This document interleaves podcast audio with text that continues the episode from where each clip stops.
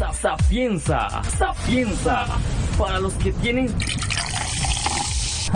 sede de conocimiento de, de, de México.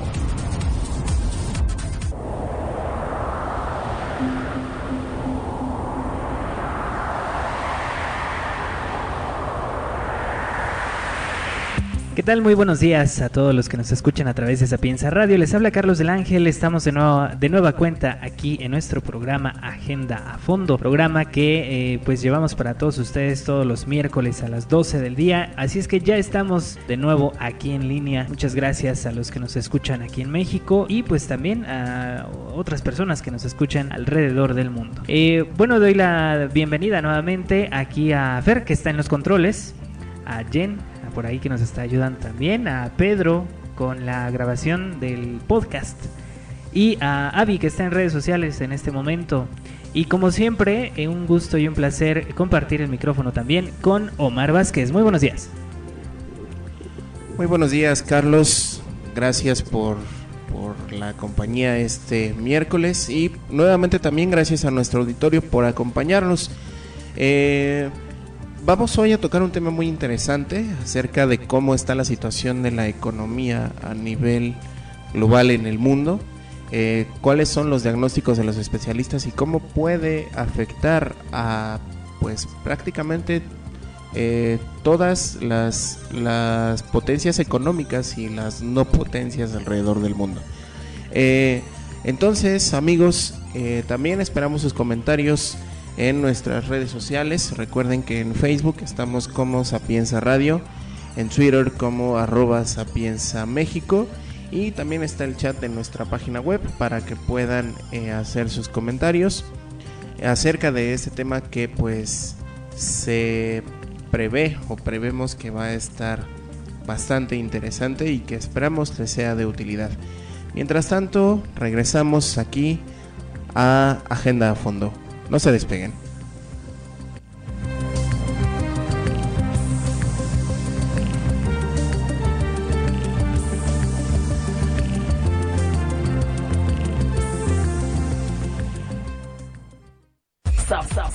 Sapienza, sapienza, para los que tienen sede conocimiento de, de, de México.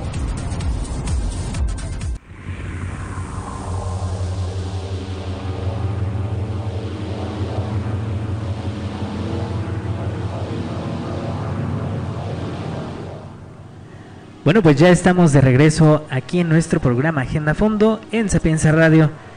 Así es que muchas gracias a los que nos están escuchando.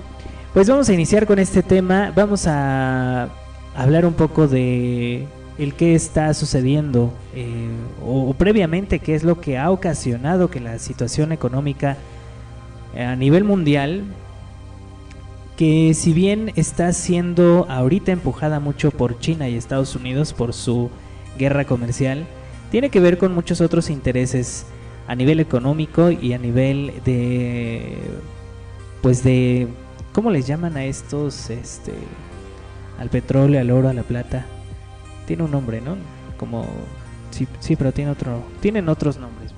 Eh, en, los mercados eh, a nivel de economía les llaman commodities que son pues todos estos eh, minerales o recursos eh, importantes como son el, oro, la plata, el petróleo, el cobre, el estaño y bueno, otros tantos, todo lo que sea minerales y eh, cuestiones para, para producir energía prácticamente a un país.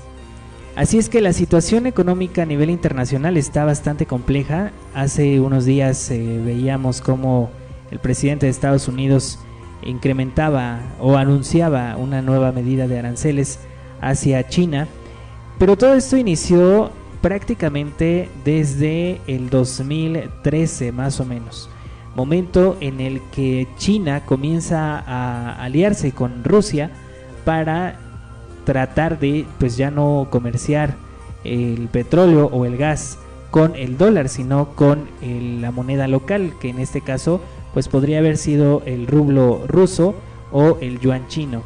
Hasta los últimos años se ha sabido que China también ha intentado eh, pues entablar relaciones económicas con Corea del Norte y esta es la parte en la que pues a Estados Unidos no le ha gustado, no le ha gustado nada la idea, principalmente porque todo el petróleo del mundo se mueve en teoría con dólares estadounidenses, dólares americanos, pero hasta hace algunos años algunos países han eh, decidido desdolarizar su comercio, como lo es eh, por ahí Líbano, por ahí también estaba Siria, Egipto, algunos países eh, como Kuwait y que también de hecho tienen problemas ahorita en cuestión militar con Estados Unidos. Y por último Irán que también ha anunciado que pues va a dejar de comerciar el petróleo con el dólar estadounidense. ¿Qué, o, ¿Qué ocurre con esto? Pues evidentemente Estados Unidos pierde eh, la mayor parte del el intercambio económico por intercambio energético, eh, porque bueno, si ya no se comercia con su moneda, pues evidentemente ahí pierde, pierde mucho dinero. Sin embargo, la situación con China y con Rusia es diferente porque son los dos países más poderosos de Asia y pues de alguna manera esta situación le pegaría muy fuertemente a Estados Unidos y es por eso es que Estados Unidos está tratando de eh, que China se eche para atrás con esa decisión, aunque parece que China realmente no va a, echarse para atrás. Eh, parece ser que según los tratados eh, comerciales que se tienen entre China y Estados Unidos, para Estados Unidos pues China estaría faltando esos tratados comerciales y es por eso que Estados Unidos está implementando o tratando de implementar nuevos impuestos o aranceles como les llaman también para eh, pues evidentemente em, frenar esta decisión de China. Más o menos es el contexto que tenemos actual en eh, cuestión eh, económica. Así es, y bueno, recordemos que esta política de aranceles pues se viene dando precisamente porque eh, Estados Unidos busca en este momento fortalecer su economía a base de la producción nacional. Es decir, eh, actualmente Estados Unidos impone estos aranceles precisamente para hacer un frente competitivo entre su economía interna y los productos que importa de los diversos países. Por lo tanto, esto favorece precisamente al, consumo, al consumo de bienes nacionales y pone, digamos, en paridad eh, el costo de incluso de las divisas en cuanto, perdón, con respecto de otros países. De hecho, una de las una de las causas o una de las cuestiones que se vieron antes de esta eh, de esta caída del yuan fue que eh, eh, la Fed, que es la, este, la, institución, la institución financiera más grande de Estados Unidos, eh, estuvo recortando tasas de interés, cosa que antes que no se veía desde hace unos cuantos años, me parece que desde el 2011, si mal lo recuerdo, en donde precisamente esta medida favorecía el hecho de que el dólar fuera una moneda mucho más competitiva frente a las demás divisas y entonces favorecía esa, esa, eh, ese ponerse al tú por tú con las demás economías.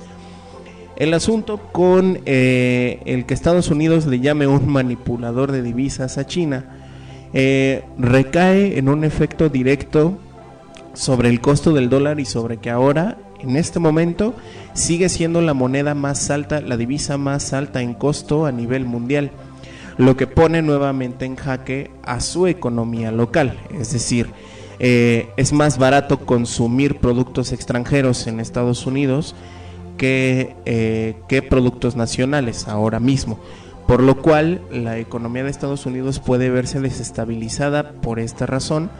Y justo es como el enojo del presidente Trump en este caso porque pues prácticamente dice me están dando en la torre con sus medidas además, eh, todo esto inicia, como dices tú, para, digamos, diversificar o, hacer que la economía en cuestión comercial, pues, avance o crezca, que ese es la, el objetivo de Donald Trump. O sea, pero el crecimiento a nivel interno, vaya, que es como el objetivo principal. De... Sí, principalmente impulsar a las empresas estadounidenses. Entonces, por esta parte es eh, el que inicia también la imposición de eh, aranceles y también el veto a Huawei, por ejemplo, una, la empresa china más grande de tecnología en celulares, tabletas y todo esto. Y eh, detienen a, la hija del presidente general de Huawei en, Canadá, porque por ahí Canadá y Estados Unidos están como que de la mano en eso. Eh, entonces, al momento de que toman presa, o bueno, le, aplican, pues, pues sí, prácticamente la toma presa a la hija de el fundador de Huawei, es cuando China realmente reacciona. Esto sucede el año pasado.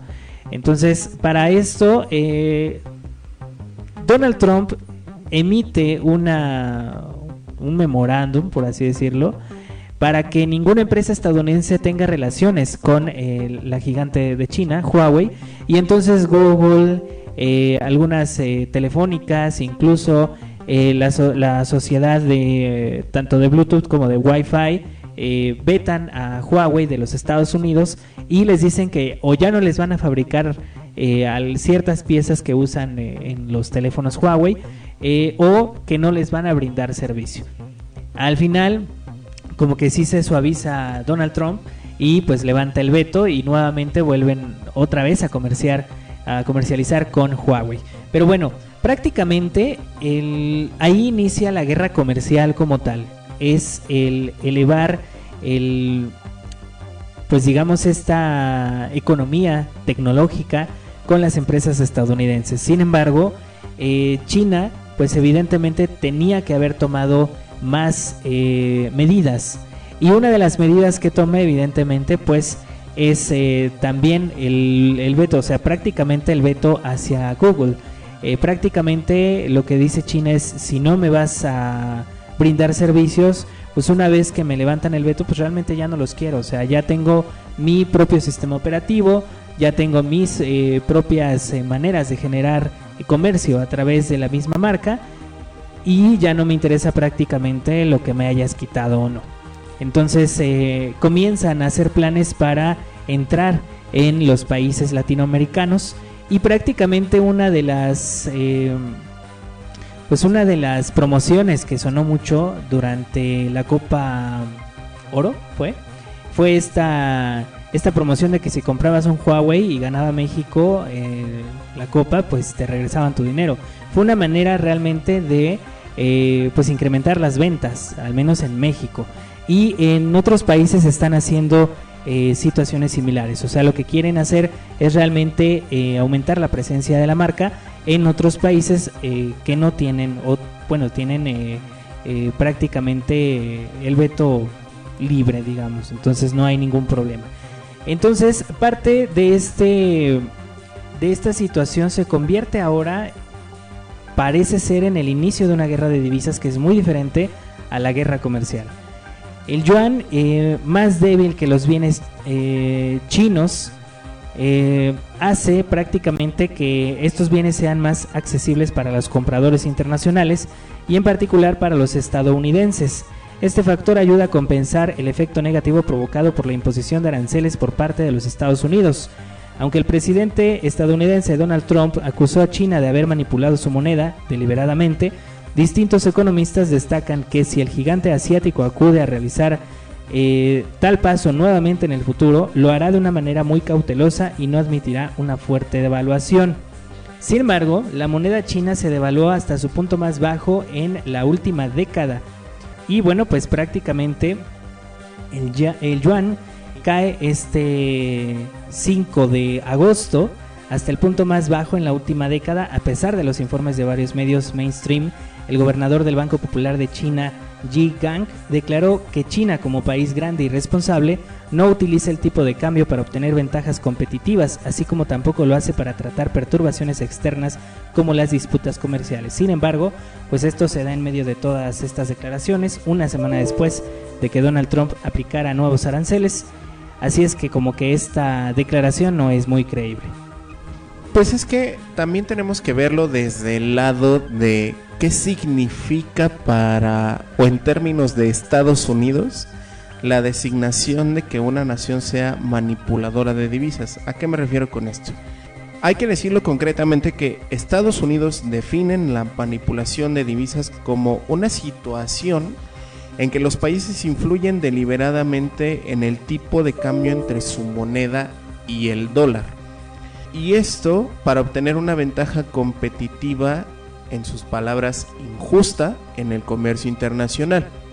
Entonces, a esto, Carlos, también habría que sumarle, de hecho, que además de lo que hizo China de devaluar el yuan, también digamos que ordenó, por así decirlo, o impuso que, bueno, ha pedido, que ese sería como el, como el verbo más, este, más suave, que sus empresas estatales, como tal, suspendan las importaciones agrícolas que hacen de Estados Unidos. Entonces, no solo es el golpe de devaluar su moneda para tener una ventaja frente al dólar, sino que sino además cerrar sus fronteras económicas con respecto a estas negociaciones con Estados Unidos. Entonces, el Departamento del Tesoro estadounidense, pues básicamente por esto se pone en esta posición de necesitamos que el Fondo Monetario Internacional frene esta cuestión porque es injusta y al final de cuentas no nos favorece a nadie. O sea, esa es, esa es la posición que tiene el Departamento del Tesoro. Lo interesante sería ver, como bien, como bien decías, cuál es, cuál es el avance con respecto a estas negociaciones y en los próximos días cómo se va desenvolviendo. Porque hay que tomar en cuenta que de hecho el beneficio para China finalmente no, no se pierde, vaya, no al menos de momento. Porque finalmente también muchos especialistas coinciden en que son medidas que en un mediano plazo, incluso a largo plazo, pueden afectarle directamente a la economía china. Sin embargo, en este momento no es algo, no es algo que se vea palpable, sobre todo por el hecho de que también, como decías, China ha encontrado alternativas para sustentar estos vetos que le ha estado imponiendo Estados Unidos desde mediados del año pasado. Soluciones que afortunadamente le han servido para incrementar su poder económico a nivel global, pero que sin embargo también lo está dejando sin salidas ante una posible ante un posible enfrentamiento directo. ¿Qué quiero decir con esto? Comentabas hace rato, por ejemplo, de los minerales y todo esto que se cataloga en, el medio económico como tierras raras y que sería una de las medidas que de hecho China podría tomar en contraposición con los demás países porque si es que se da una guerra económica palpable que se vea en los demás países una de las medidas más eh, significativas por parte de China sería cerrar la venta de estas sierras raras como tal, o sea, de estos minerales que sobre todo son imprescindibles para la industria tecnológica. Entonces, por tanto, llegar a ese punto del combate económico implica necesariamente que no solamente Estados Unidos, sino muchas naciones, sobre todo europeas, se vean severamente afectadas con esta medida los analistas chinos e incluso el Banco Central de China no esperan llegar hasta este punto, pero tampoco lo han descartado de manera oficial, lo cual es preocupante ciertamente. Claro, pues prácticamente como mencionas, a pesar de que algunos países se benefician de, por ejemplo, el veto que está haciendo a la producción agrícola proveniente de los Estados Unidos, por ejemplo, para compensar la escasez de soja, los compradores chinos recurrieron a Brasil y a Argentina. Como resultado, la demanda mostrada por parte del mayor consumidor de soja del mundo, en este caso China, esto hizo disparar el precio del producto en puertos brasileños. La cuestión es esa, que Brasil no solamente le vende a China, le vende a muchos países y todos los países resultan afectados precisamente porque como China se acerca a comprar la mayor cantidad, mayor cantidad de lo normal, pues el precio sube. Entonces, aún así, eh, Brasil en este caso, por ejemplo, le vende a, África, principalmente a Sudáfrica y también a Venezuela. O sea, prácticamente es una situación eh, contraproducente en, esas, en ese sentido. Solamente hablando de la soja. El Ministerio de Comercio de China comunicó que no descarta la posibilidad de todavía grabar con aranceles más productos agrícolas procedentes de los Estados Unidos. Estas acusaciones de, de, Trump, de que se ha quejado en repetidas ocasiones de que China pues no hizo una gran cantidad de pedidos para productos agrícolas tal como el presidente chino Xi Jinping le prometió durante su reunión celebrada en Osaka.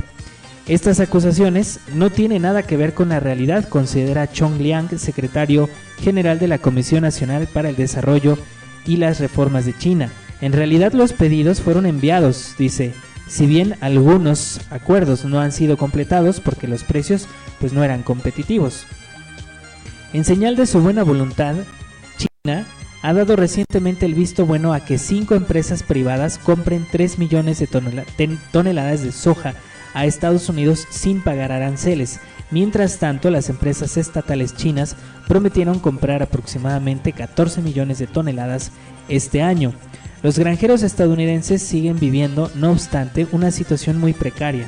En el 2018 su deuda se disparó en 385 mil millones de dólares hasta situarse en los 409 mil millones de dólares. Un gran número de agricultores en Estados Unidos acumulan pérdidas sin tener la oportunidad de pagar sus deudas esta temporada. Pudiera ser también una situación compleja porque pues pudiera suceder lo mismo que pasó con, con las hipotecas en el 2008, que hablábamos en aquel entonces en el programa sobre criptomonedas, porque esta comunidad de agricultores prácticamente por tener pérdidas pues no tienen la posibilidad de pagar las deudas con el mismo banco de Estados Unidos.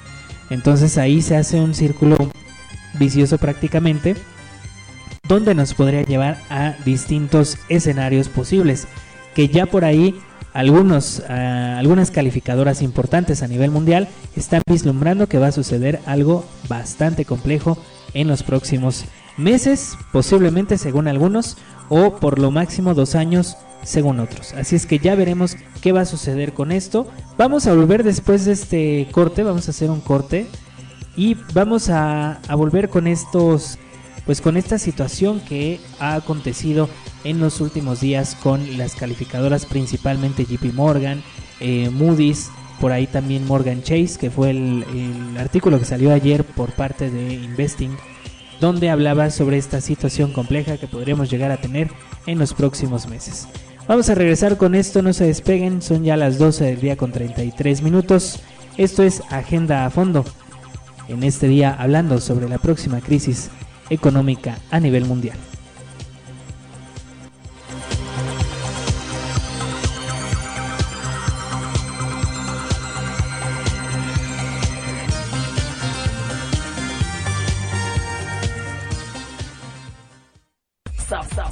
Sapienza, Sapienza, para los que tienen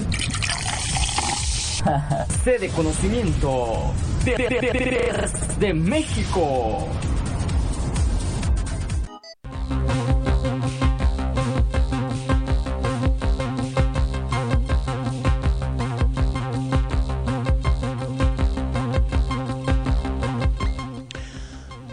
Amigos, ya estamos de vuelta en Agenda a Fondo cuando son las 12.39 en tiempo de la Ciudad de México.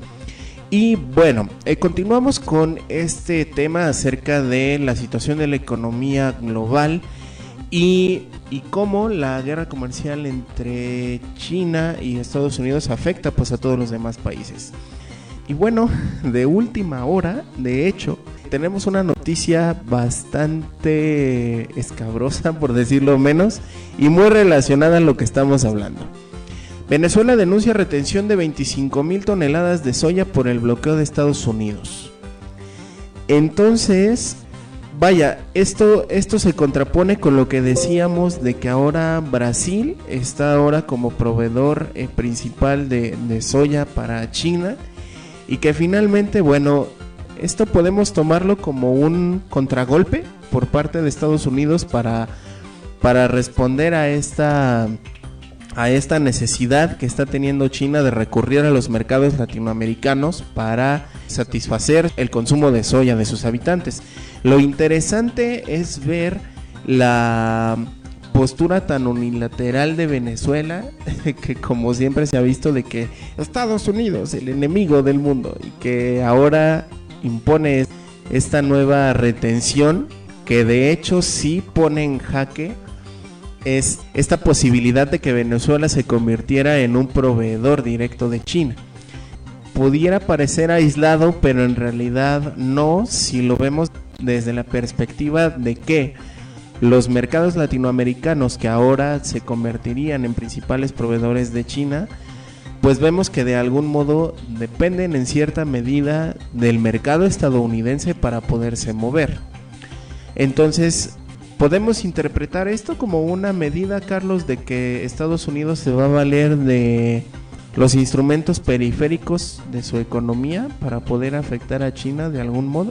Pues es muy probable. Lo que, podemos, lo que podríamos esperar ahí es que, como tal, algunos países estamos viendo que están eh, resultando afectados, pero algunos de ellos van a resultar beneficiados. Mucho de la eh, pues de la obtención de vegetales o de productos agrícolas, eh, algunos que se vendían desde Estados Unidos hacia China, pues evidentemente Estados Unidos tendría que encontrar nuevos horizontes como tal para la venta de todos esos alimentos. Nosotros sabemos, por ejemplo, qué tipo de, huelgas que hay en los países asiáticos es producir más. Aquí en México normalmente una huelga es cierras la fábrica y, y no hay producción. Sin embargo, en China es totalmente lo contrario. Los trabajadores trabajan hasta horas extras para producir más, para que el dueño de la empresa no sepa qué hacer con tantos productos, con tantas reservas exactamente. Y todo eso se echa a perder además. Entonces es una de las medidas muy parecidas a lo que está haciendo China con Estados Unidos. Así es que, pues si bien algunos países como tal tendrían que comprarle más a Estados Unidos, Estados Unidos más bien tendría que encontrar la manera de vender más esos productos agrícolas hacia otros países. Sin embargo, como bien sabemos, la imposición del el bloqueo comercial de Estados Unidos a Venezuela pues es bastante fuerte y es por eso que se está ahora reteniendo este producto por parte, parece ser que era un barco con 10 mil toneladas que iba en dirección hacia Estados Unidos precisamente. Pero bueno, vamos a ver cómo termina esto prácticamente sabemos que no va a terminar aquí. Todavía Estados Unidos no, ha tenido una respuesta contundente a la imposición ni, de aranceles agrícolas ni tampoco a la devaluación del, del yuan. Entonces vamos a ver cómo responde Estados Unidos, pero la situación está muy delicada. La situación es muy delicada principalmente para Estados Unidos más que para China. Pero sin embargo, cualquier situación compleja que haya entre estos dos, entre estas dos potencias económicas, puede representar un riesgo muy importante para todas las demás economías a nivel mundial. Por ahí hay otro frente que podría estar posiblemente en peligro, que es eh, la, esta parte de el precio de las acciones de Deutsche Bank, que prácticamente están cayendo desde el 2015, si no me equivoco y ahorita están en un precio, si no mal recuerdo, de 8 dólares por acción. O sea, prácticamente Deutsche Bank podría entrar en bancarrota en los próximos meses si es que no el gobierno alemán decide pues rescatarlo, que esa podría ser la, la, única salida o la última salida que el gobierno alemán rescata este banco. Sin embargo, en el 2016, si no mal recuerdo, ya había peligro de la caída a ceros en las acciones de este banco y prácticamente en ese momento Angela Merkel había dicho que jamás iban a salvar a un banco que hubiera hecho malas prácticas económicas. Entonces prácticamente lo dejarían morir y ahí es donde viene el, otro riesgo, que es un segundo episodio de un Lehman Brothers que sucedió en 2008 y que nos llevó a la crisis económica de ese año. Si sucede, pues evidentemente hay beneficiados tanto beneficiados de mm, seguros, por ejemplo, como algunas divisas. Y entre algunas divisas estaríamos hablando particularmente en las criptomonedas, en la que en los últimos días, después de la devaluación del yuan, pues muchas personas están invirtiendo nuevamente en esta criptomoneda precisamente para salvar de alguna manera el valor y evitar que en alguna otra decisión de China en los próximos días de querer devaluar aún más todavía porque todavía está en posibilidades, pues evidentemente de retener el valor de la moneda china. Si esto sucede, evidentemente el precio del Bitcoin se va a volver a disparar como se ha disparado en los últimos días. Todavía un disparo a los precios históricos, pero sí, por lo menos en un promedio, ha subido un 12% en los últimos días, nada más. Sí, y de hecho es, es interesante ver este incremento en el precio del Bitcoin que pues, recientemente incluso alcanzó ya su, un tope que no se había visto de 12 mil dólares prácticamente por unidad. Entonces, finalmente esto pues se contrapone como, o bueno, se pone de manifiesto, como bien decías, con respecto de, de lo que ocurrió en 2008, que es una gran alternativa para poder mantener las inversiones estables sin que pierdan su valor ante, ante los otros valores que puedan, que pueden estar en juego dentro de las economías mundiales.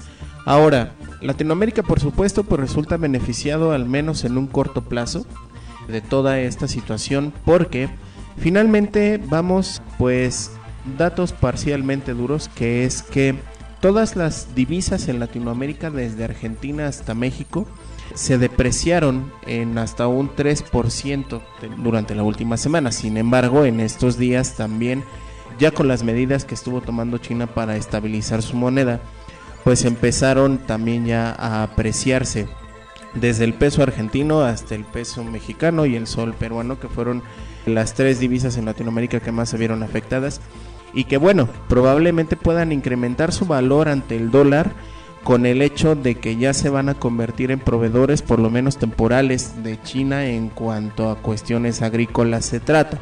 Sin embargo, perdón, cabe recordar que también China va a reducir su importación de crudo con respecto de los países de América, incluido por supuesto Estados Unidos y gran parte de Latinoamérica.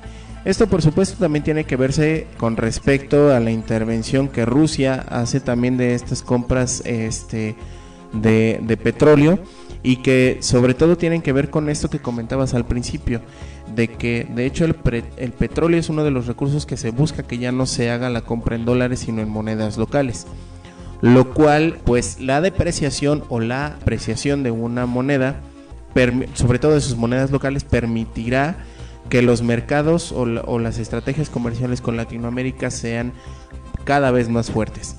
Sin embargo, tenemos prácticamente como en el ajedrez un efecto L con respecto de Estados Unidos que finalmente ellos podrían tomar esta medida de poner incluso también más aranceles en cuestiones de toda la mercancía que se exporta hacia Estados Unidos para entonces, digamos, balancear esta cuestión de que si China nos compra mucho, Estados Unidos deja de ser un cliente potencial. Y esto puede parecer no tan grave como lo estamos diciendo, pero pongamos en juego lo siguiente. Estados Unidos se considera en términos sencillos y sucintos, el mayor cliente de todo el mundo en términos de todo. Es decir, Estados Unidos importa prácticamente todo lo que consume. Y de hecho de México específicamente hablando, lo hace de muchos productos agrícolas y de muchas, y de incluso la producción pesquera y de algunas otras este, tantos recursos que se llevan de aquí. Supongamos que eso se frena por una decisión de Estados Unidos de decir o rompes relaciones económicas con China o nosotros rompemos relaciones económicas contigo. Evidentemente esto provocaría un efecto dominó terrible para la economía de Estados Unidos, pero pues parece que al señor Trump eh, no le importa.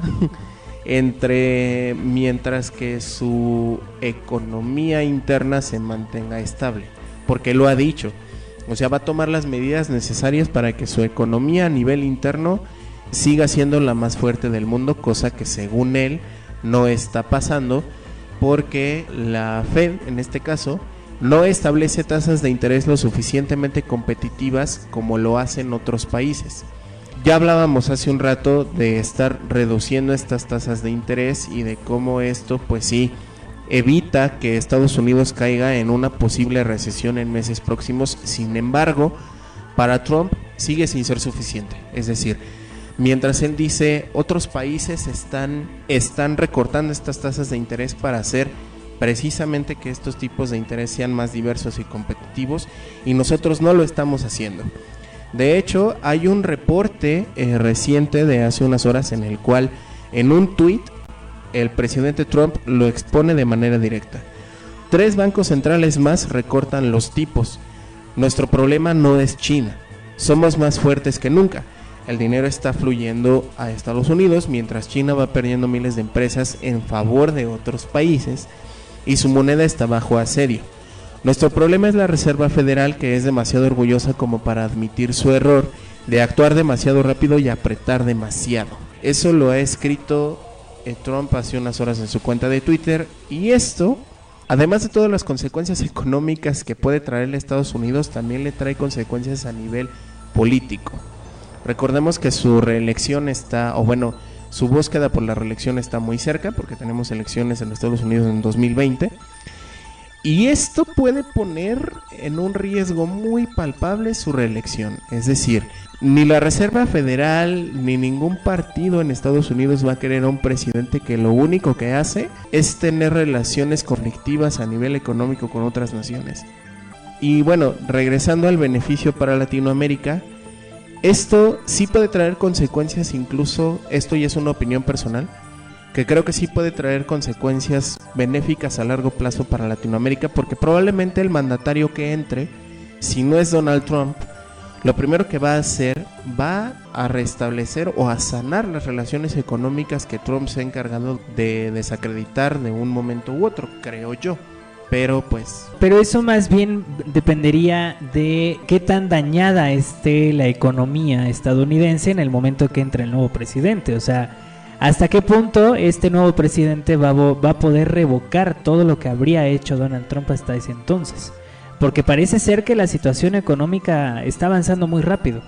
O sea, la situación entre las decisiones, entre los aranceles, la imposición de bloqueos económicos, etcétera, hasta qué punto le va a alcanzar al nuevo presidente entrante, si es que no se reelige Donald Trump, para poder revocar todo esto. Pues sí, porque bueno, ahora que lo planteas así, de hecho, sí amigos, en términos sencillos, una bola de nieve que ha estado creando este señor desde el 2017 y que finalmente no han podido contener, es decir, la Reserva Federal que él critica de orgullosa y de que no toma medidas rápidas como los demás bancos centrales, ellos lo, lo justifican como que, y perdón que use estas palabras, pero lo justifican con decirle en su cara, óyeme cabrón, es que si yo no cuido nuestro dinero, tú no lo vas a hacer nunca. Y entonces esto se traduce, como decíamos hace rato, porque todo está relacionado con la retirada de bonos con la que eh, de hecho China cuenta como arma de último recurso. Eh, creo que a eso, no sé si a eso te referías con su as bajo la manga en un principio, que de hecho China es como su último recurso de decir, bueno, pues si finalmente no tenemos ningún camino de competencia económica contigo o de trato económico contigo, pues lo único que hago es retiro mi dinero de tu nación y te olvidas de mí. Punto. Y eso sí repercute directamente en la situación económica estadounidense a niveles graves, diría yo porque eso sí lo pone en jaque y listo para una recesión terrible. Ya no solo para una recesión, sino para una depresión económica. Ojalá que no sucediera como la depresión de 1929. Pero aquí la situación es que también, como bien te, te decía, o sea, no sabemos si realmente al nuevo presidente, en caso de que llegue a entrar algún nuevo, pueda revertir estos cambios porque Rusia y, China se están moviendo muy rápido. Moscú y Pekín están analizando las posibilidades de estrechar su cooperación en vista de la guerra comercial entre Estados Unidos y China, declaró el ministro ruso de Desarrollo Económico Maxim Oreshkin. Ahora estamos negociando con nuestros socios chinos sobre agricultura y otros sectores con el fin de que China pase del mercado estadounidense al mercado ruso, dijo pues este ministro ruso de Desarrollo Económico en una reunión sobre el desarrollo socioeconómico de la República Rusa de Altai. A pesar de que la economía china se enfrentará a nuevos retos debido a las tensiones con Estados Unidos, la cooperación comercial de Moscú y Pekín permitirá estrechar las relaciones bilaterales ruso-chinas. En 2018 solamente el intercambio bilateral entre Rusia y China batió su récord histórico de 100 mil millones de dólares. El comercio exterior entre los dos países alcanzó los 108.284 millones de dólares, con un aumento del 24.5%, según el Servicio Federal de Aduanas ruso. Por su parte, la Administración General de Aduanas de China comunicó que el intercambio comercial entre Rusia y China en los primeros seis meses del 2019 ascendió a 51.770 millones de dólares con un crecimiento del 5.1% frente al mismo periodo del año pasado. O sea, prácticamente era esto, era buscar las salidas prácticamente de China y Rusia y China están estrechados de la mano en cooperación económica y en cooperación militar. Así es que de ahí, pues la situación, si sucede algo complejo con Estados Unidos, pues la salida yo creo que la tiene un poco fácil China a pesar de que Donald Trump diga todo lo contrario. Así es que pues prácticamente volveremos después del corte con esta situación que mencionábamos de los bonos del Tesoro de Estados Unidos y qué relación tienen con todo el oro que tanto Rusia como China están comprando a unos niveles nunca antes vistos. Vamos a regresar con esto después de este corte, no se despeguen. Esto es Agenda Fondo aquí en Sapienza Radio. Les recordamos que nos pueden enviar sus comentarios a través de nuestro chat en la página web de sapiensaradio.com y también a través de nuestras redes sociales en Sapienza Radio, ahí en Facebook y Sapienza México en Twitter. Así es que esperamos sus comentarios, ideas críticas o sugerencias sobre esto que estamos comentando el día de hoy. No se despeguen, nosotros volvemos después de este pequeño corte aquí a Agenda Fondo.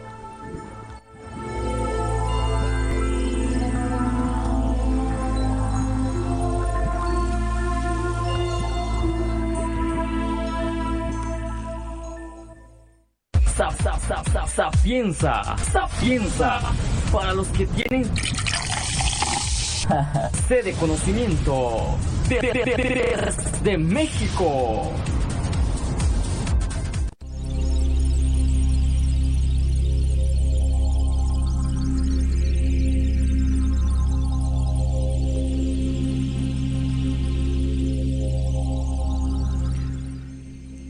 Bien amigos, pues ya estamos de regreso en Agenda a Fondo con este, este tercer bloque del programa y en el cual pues ya llevamos un rato analizando cómo está la situación económica a nivel mundial y bueno, creo que sería conveniente que hiciéramos un, resumen de los puntos más importantes que hemos llevado a lo largo del programa. Como primer punto está el hecho de tener en cuenta que todo esto surgió, o el, surgimiento de todo este movimiento económico surgió a partir de que China depreciara el yuan, su moneda local, para hacer frente a la posible imposición de aranceles que realizaría el gobierno de Estados Unidos el próximo primero de septiembre. Con lo cual, los productos importados de China hacia Estados Unidos, o bueno, provenientes de China hacia Estados Unidos mantengan la competitividad que han tenido desde hace mucho tiempo con respecto a los productos manufacturados localmente en el terreno norteamericano. El segundo punto es que, bueno, Estados Unidos, concretamente el presidente Donald Trump, acusa a China de manipulador de divisas al argumentar que con esta reducción y con esta depreciación pues afecta de manera deliberada a la economía local estadounidense y por lo tanto los pone en una posición de tomar medidas drásticas, en sus palabras, para poder contrarrestar esta medida por parte del gobierno de Xi Jinping.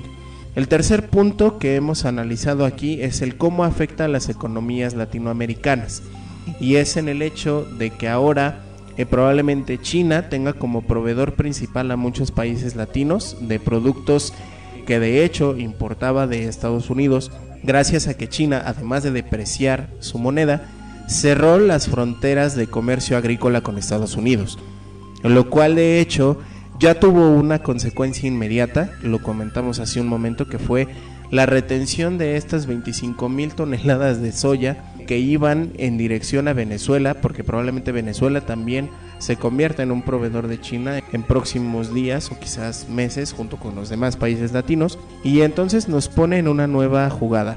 ¿Podrá Estados Unidos echar mano eh, las herramientas económicas periféricas para poder hacerle frente a las medidas de China? Que de hecho eh, tenemos con respecto a esto de último minuto, que el Banco Central de China volvió a depreciar el valor del yuan frente al dólar. Y lo depreció concretamente en otro 0.5%, lo cual es una cifra bastante considerable porque recordemos que el límite alcanzado en 2008, que fue cuando cayó a sus niveles más bajos, fue de 1.4 respecto al dólar. Este 0.5 sumado al casi 0.7 que alcanzó en la frontera psicológica que le llaman los economistas con respecto del dólar, lo vuelve a poner casi en 7 yuanes con respecto de un dólar. Entonces, esto nuevamente contra la medida de que van a aplicar aranceles por un valor de 300 mil millones de dólares a partir del primero de septiembre. Entonces, el Departamento del Tesoro de Estados Unidos declaró nuevamente que China manipula su moneda y que colaborará con el Fondo Monetario Internacional para enfrentar este asunto.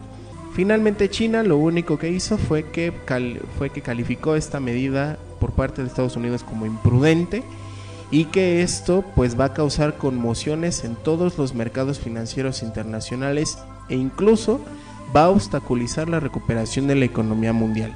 Y esto es cierto, porque si ponemos un ejemplo muy inmediato, de hecho, todos sabemos que hay... Ah, bueno, pero antes de pasar a este punto, quiero pasar al último, que es que la criptomoneda puede volver a tener una fuerza considerable como la tuvo en la crisis del 2008 si es que en próximos meses se da una recesión a nivel global.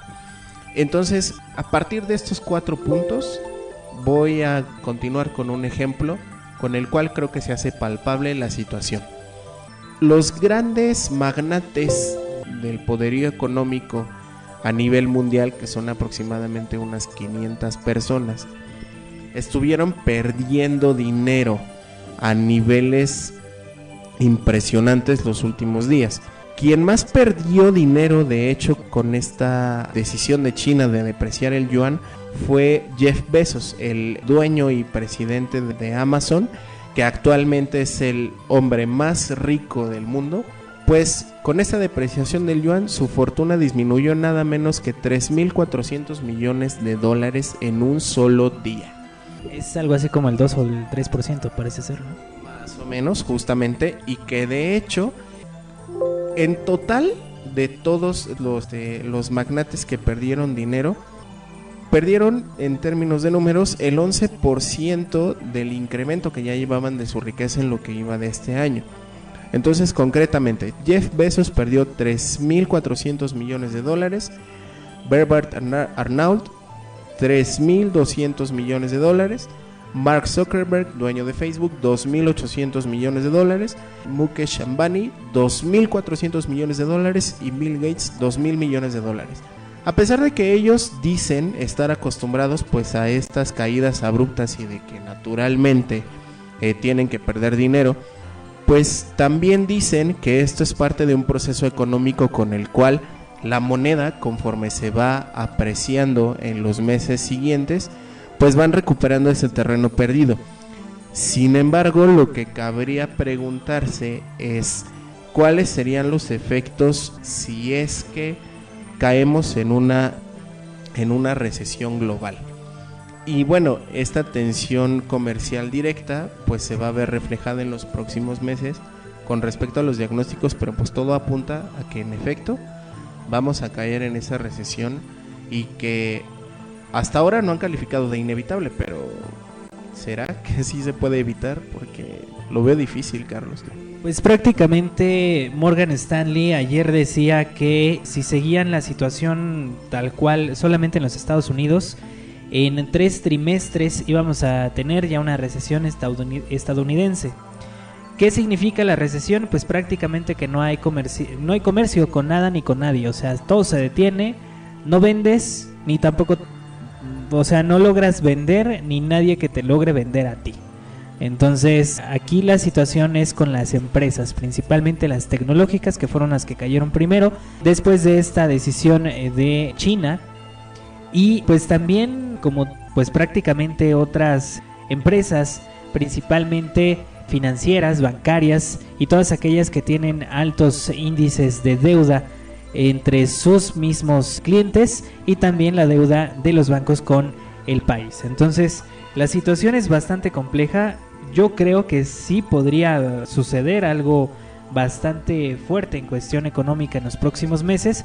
Así es que vamos a tener que estar muy pendientes de lo que va a suceder por ahí. En cuanto a lo que hablaba sobre Morgan Stanley, ayer pues evidentemente mencionaba esta situación en la que en, tres trimestres podría, podría suceder esta, esta gran recesión. Evidentemente pues pegándole a Estados Unidos y hablando solamente de México, pues nos pegaría muy muy fuerte. Sabemos, o es una frase, ¿no? Que dice si a Estados Unidos se le da un catarro, a México le da pulmonía. Porque prácticamente el nivel de comercio que tenemos con Estados Unidos es más del 50%. O sea, si un solo país tiene más, más del 50% de su comercio con un solo país, pues dependemos evidentemente de lo que le suceda a ese país. Entonces, lo que podría ocasionar evidentemente es que si entremos en la dichosa recesión técnica que mencionaba Bloomberg, con esto, solamente hablando de la economía mexicana interna, ya tal como estamos ahorita, podríamos caer en una recesión técnica según Bloomberg. Ahora, aumentémosle una recesión en Estados Unidos y no sé realmente qué va a pasar aquí en México. Sin embargo, pues quienes resultan beneficiados, quienes resultan beneficiados evidentemente son los activos refugio, que en este caso es el oro. El oro está prácticamente en un nivel de máximos en seis años, algo que no se había visto, donde el mismo Banco Popular de China, que permitió que el yuan descendiera por debajo del nivel psicológico de los 7 por dólar, pues provocando que Washington lo acusara pues prácticamente de manipulador. Esto ha provocado que muchas personas inviertan en futuros, por ejemplo, de plata que subió un 2.9% y por, por onza Troy en este caso y el paladio, el paladio que también es un activo refugio hasta este momento, el platino que también eh, repunta con un 0.2% y también el, el oro que ha subido 17.71 dólares o un 1.2% hasta el día de hoy, que es el precio más alto desde abril del año 2013. El hecho también de que el Banco de Reserva de Nueva Zelanda redujera los tipos de interés en medio, en medio punto porcentual hasta fijarlos en un por ciento de mínimos históricos y señalara que podrían ser necesarios más recortes sorprendió a los mercados que habían dado por hecho que solo habría un recorte de 25 puntos básicos. Prácticamente el oro está saliendo muy bien parado de esto y ha subido tras el debilitamiento del dólar, la aversión al riesgo y un entorno beneficioso en general desde el punto de vista de la política monetaria. Eso es lo que ha dicho el analista del mercado de Wanda. La relajación de la política monetaria global ha lastrado en el rendimiento de los bonos reduciendo el coste de la oportunidad de titularidad de los lingotes que no conllevan intereses.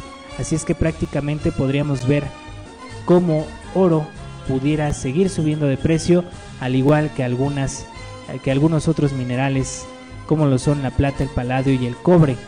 Aunado a esto, es curioso, curioso cómo el Bitcoin y el oro están teniendo un comportamiento muy similar entre ellos. Prácticamente teníamos en 11.200 lo tuvimos hoy por la mañana a 12.300 dólares por unidad. Y esto, bueno, tiene que ver con, se ve palpable la relación que tiene con lo que comentabas hace un rato de las inversiones en activos refugio que están haciendo en alianza China y Rusia.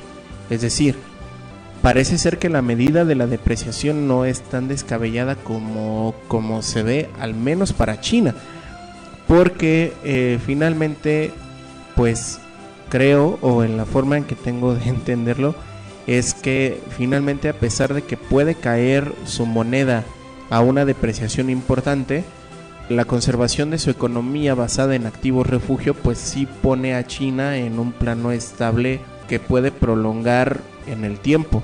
No sé por cuánto tiempo, pero que pueda mantenerlo estable con respecto de Estados Unidos. A lo cual pues No sé, Carlos, ¿habría la posibilidad de que, de que sí China pueda poner en jaque a Estados Unidos de decir yo puedo depreciar mi moneda todo lo que se me dé la gana y tú te encuentras en problemas por esta situación? O sea, precisamente por esta alianza con Rusia y su inversión en activos refugio. Sí, es muy, es muy probable que sí, porque si bien China deprecia su moneda, en una parte afecta a la economía interna de China, porque lo que van a hacer los inversores o la gente en general es sacar su dinero del yuan y eso se ve como una en bonos que tiene China con Estados Unidos es tremenda. Prácticamente lo que se dice es que si China pidiera el cobro de los bonos del Tesoro de Estados Unidos, prácticamente Estados Unidos no tendría con qué pagarlo. ¿Por qué? Porque en ese entonces cuando se hizo este tratado, sí el dólar tenía que ver con la paridad entre el dólar y el oro. O sea, lo que tenían en reservas de oro era lo que tenía la economía estadounidense en dólares. Sin embargo, después de la situación en 1973, si no me equivoco, donde Estados Unidos dice ya no va a depender el dólar del oro, y sino el dólar va a ser una moneda de referencia como tal, o sea, lo que valga es lo que tanto la Reserva como el Banco del Tesoro o, el sí, el Banco del Tesoro estadounidense lo diga, pues ahí se rompió la relación entre la paridad del oro y el dólar. Entonces, ahí es donde se ha escuchado mucho la impresión de la máquina de dólares por parte de los Estados Unidos y que prácticamente los números que hay en los bancos son simples números y que como tal no existe esa cantidad de dólares en, circulación como tal en el país. Entonces, eh, lo que tienen en los bancos, digamos, las, las personas o los empresarios, son simples dígitos. ¿Por qué? Porque no hay nada hasta este momento que verifique que evidentemente lo que tiene Estados Unidos o lo que dice tener Estados Unidos en dólares lo tenga evidentemente y mucho menos en, en, oro. Y los bonos del tesoro están respaldados en oro.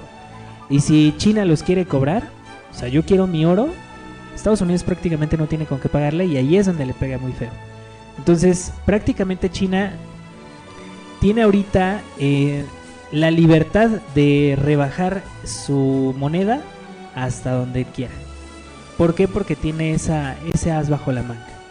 Y evidentemente ver cómo va a solventar la salida de la fuga de capitales, en este caso del yuan chino, porque aparentemente son los chinos los que ahora están en segundo lugar en y hasta dónde puede evidentemente devaluar su moneda para que no le afecte demasiado o pues sacar ese as bajo la manga en el momento que lo requiera. Pues sí, y esto también tiene que ver precisamente con las medidas un tanto desesperadas, si podemos llamarlo así, que Estados Unidos está tomando, porque ahora que mencionas a India, una de las cosas que también estuvo comentándose en los últimos días es que Estados Unidos prácticamente exigió a la India también que respetara esos, esos acuerdos económicos que tienen con ellos y entre ellos incluye pues el de no negociaciones en ciertos mercados con China para poder mantenerse estable.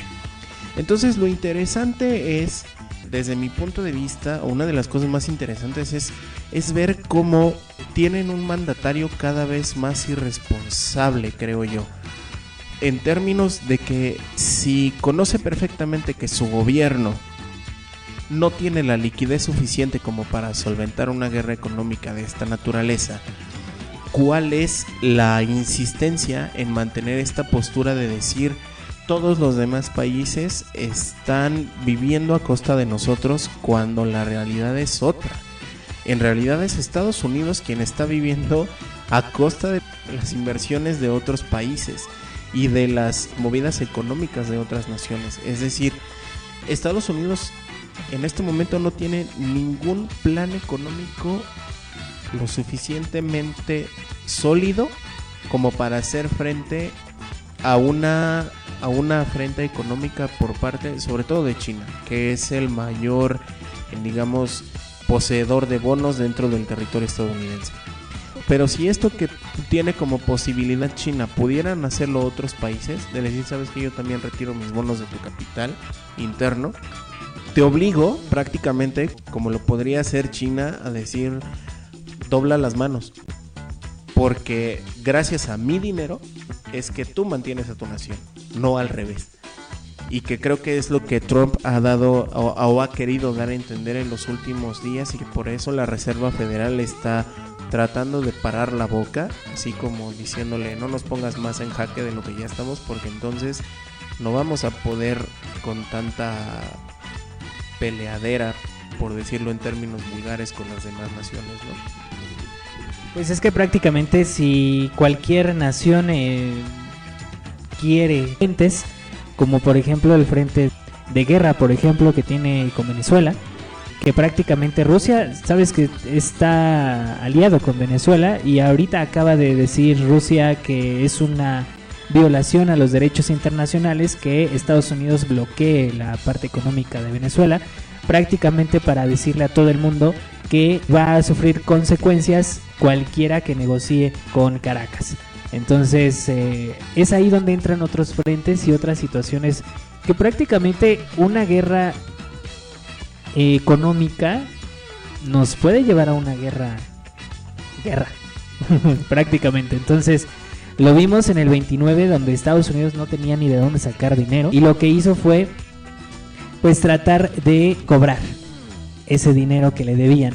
Y el primero que vio una parte sí es social porque sí entró la Alemania nazi pero otra parte fue cobrar lo que debía Alemania a, a territorio estadounidense entonces, prácticamente Estados Unidos busca una razón cualquiera para entrar en guerra, para obligar a ese país a que le pague su deuda. Precisamente porque Estados Unidos no tiene de dónde. Y lo hablábamos hace, un, hace unos días, bueno, no sé si lo, mencioné al aire, que a, Estados Unidos le urge una guerra. O sea, Estados Unidos le urge una guerra para poder salvar su economía, sí o sí. Y tiene, tiene varios frentes actuales que es Irán, por ejemplo, Venezuela, Siria, que todavía está como que veremos, Ucrania contra Rusia y ahora China con la guerra económica. Sí. Esta, este desenvolvimiento de las economías en todos los continentes, porque como ya mencionamos a lo largo del programa, dependemos del cómo las monedas están apreciándose y depreciándose con respecto a los mercados internacionales, de cómo las decisiones de cada gobierno pueden afectar directamente a sus economías a nivel interno y por consecuencia cómo estos movimientos a nivel interno impactan en la negociación a nivel externo en términos económicos. Y una vez que ya se dé el panorama claramente de cómo son las negociaciones a nivel económico, pues seguirá el definir las negociaciones a nivel diplomático. Es decir, una vez que ya el panorama económico sea claro para todas las naciones, lo que vendrá es sentémonos a definir cómo van a ser nuestras relaciones diplomáticamente de ahora en adelante. Porque si bien podemos mantener todavía una buena relación entre países a nivel diplomático y que esto favorecería a nivel económico, pues ahora va a ser completamente al revés. El cómo se desenvuelvan nuestras relaciones económicas va a impactar directamente en cómo nos desenvolvamos diplomáticamente. Y eso pues va a provocar precisamente desembocar en tres posibilidades. O llegamos a nuevos acuerdos económicos sin precedentes, o llegamos a que finalmente las potencias se acomoden y digan, pues ya me cansé y entonces vuelvo a mi, a mi forma económica de siempre, o el peor escenario, detonar una guerra a nivel mundial, que va a empezar evidentemente de Estados Unidos contra algún país. Pero pues veremos Carlos, yo creo que ojalá, o más bien ese es mi deseo, ojalá la, la cuestión económica se estabilice pronto y entonces no tengamos que entrar en un escenario mucho más caótico del que prepararnos. Pero yo creo que dentro de todo esto, pues lo mejor sería invertir, por ejemplo, en oro o en alguna otra, en algún otro mercado de minerales o en Bitcoin, que se ha visto bastante bien en los últimos días. Y por lo cual les recordamos que en DK Consultoría Fiscal tenemos herramientas de inversión que les pueden ayudar a salvar sus pesitos de que no caigan en una recesión. Así que amigos, eh, bueno, la, en nuestra página web está toda la información, porque pues ya ven, si el Bitcoin sigue subiendo, pues entonces nos podemos salvar de la crisis del trompudo.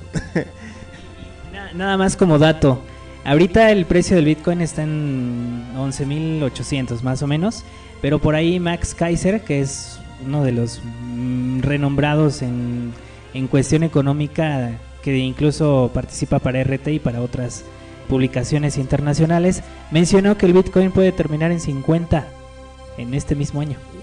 Así es que vamos a ver, vamos a ver cómo nos va.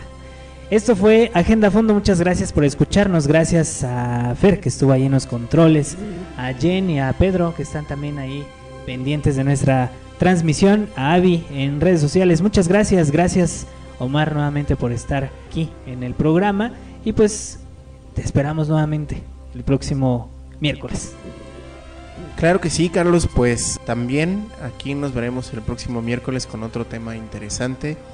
Ojalá en próximas semanas no nos toque dar malas nuevas con respecto a esto, pero pues estaremos al pendiente y si no, pues trataremos uno de los muchos temas interesantes que pues nuestro mundo nos da todos los días.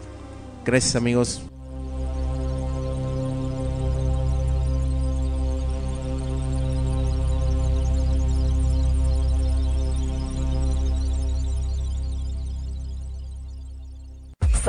Sap, sap, sap, sap, sapienza, sapienza. Para los que tienen sede conocimiento de, de, de México.